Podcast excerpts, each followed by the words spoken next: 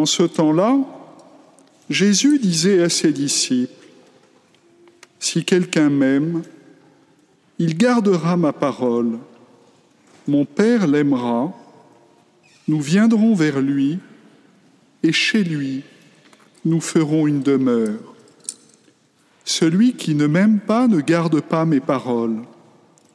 Or la parole que vous entendez n'est pas de moi, elle est du Père qui m'a envoyé. Je vous parle ainsi tant que je demeure avec vous, mais le défenseur, l'Esprit Saint, que le Père enverra en mon nom, lui vous enseignera tout, et il vous fera souvenir tout ce que je vous ai dit. Je vous laisse la paix, je vous donne ma paix. Ce n'est pas à la manière du monde que je vous la donne.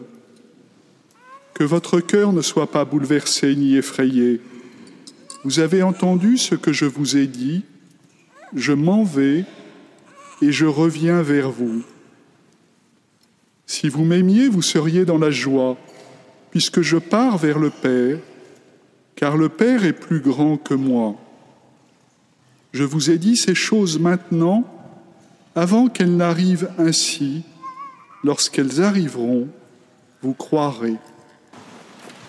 Frères et sœurs, si quelqu'un m'aime, il gardera ma parole, mon Père l'aimera, nous viendrons vers lui, et vers lui nous ferons une demeure.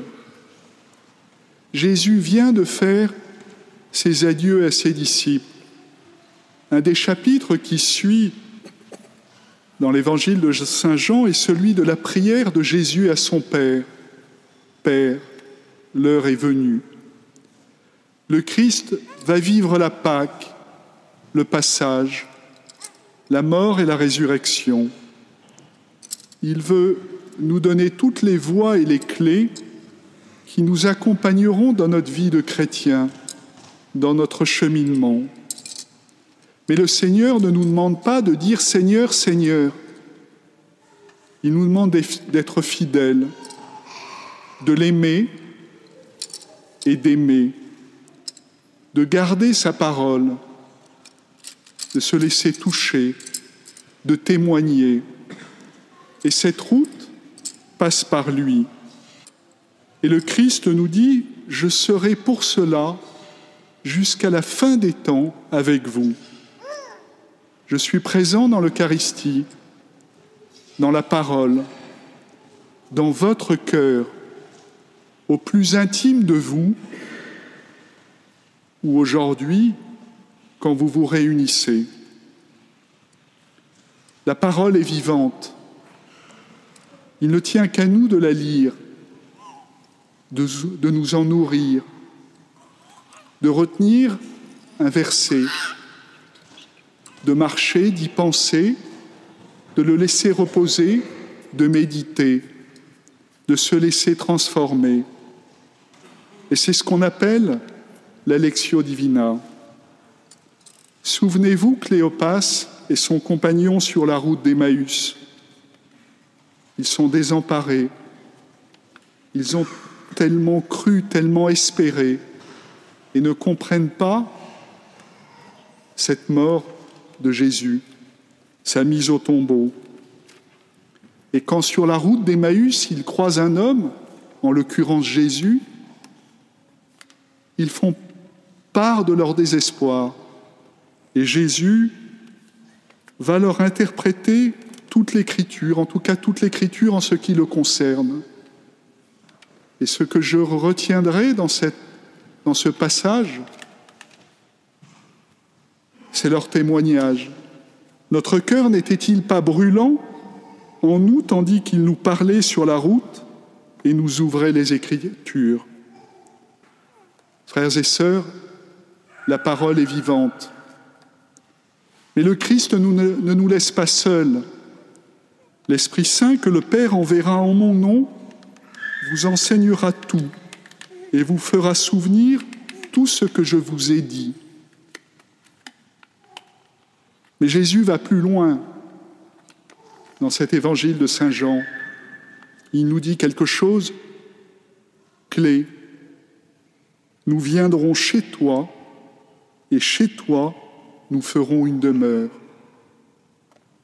Je viendrai chez vous, et chez vous, je ferai une demeure. Et qu'est-ce que ça veut dire? Ça veut dire que le Christ nous dit quelque chose d'incroyable. Je suis rencontrable par toi. Entre dans ta chambre et ferme ta porte. Et ça, c'est l'Esprit qui nous introduit là où le Père nous voit dans le secret. Je pense à un fiancé qu'une équipe de préparation au mariage a accompagné. Rien dans son histoire familiale l'aidait à grandir spirituellement. Et de réunion en réunion, il est entré progressivement dans la parole, dans la lecture des évangiles. Et sans le savoir, cette lecture des évangiles a semé, l'a transformé, et il s'est mis à prier. Il s'est mis à avoir conscience qu'une relation se crée par l'action de l'Esprit Saint. Et Jésus poursuit dans cet évangile la parole, je serai dans votre cœur, et il nous fait une promesse. Je vous laisse ma paix, je vous donne ma paix, mais tout en rajoutant un point important. Ce n'est pas à la manière du monde que je vous la donne. Alors, effectivement, la paix du Seigneur ne nous exonère pas d'être confrontés à des épreuves. Et la paix du monde n'est pas forcément cette paix que nous promet le Seigneur. Mais en revanche, avec la paix du Seigneur, nous pouvons trouver une unité, une force intérieure pour faire face à nos épreuves, à nos joies, à nos difficultés. Et la Providence, c'est la lumière qui nous guide. Et c'est d'ailleurs souvent quand nous pensons que les choses ne viendront pas, ne viennent pas, que nous sommes exaucés, comme si le Seigneur attendait que nous cheminions. Mais jamais, jamais le Seigneur ne nous abandonne. Moi, je peut se tourner vers plein de témoignages lors de la messe des professionnels ou encore lors de la prière des malades ou encore ici pendant cette messe. Alors je voudrais juste avoir une pensée particulière aujourd'hui,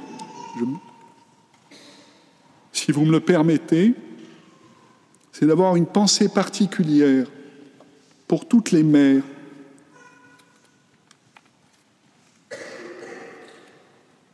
C'est par vous que la vie se transmet. C'est vous qui donnez la main à votre enfant pour le faire grandir? Votre enfant peut tomber dix fois, cent fois, mille fois? Jamais vous ne doutez. Vous restez toujours là en veille, comme Marie lors des noces de Cana.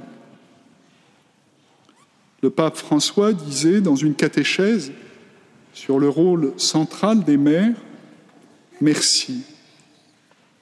Merci pour ce que vous êtes dans la famille, pour ce que vous donnez à l'Église, pour ce que vous donnez au monde.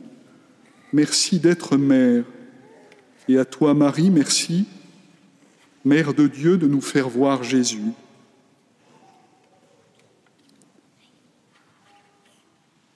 Je voudrais juste terminer par vous dire que le Seigneur nous demande de rester ajustés, de rester ajustés à lui.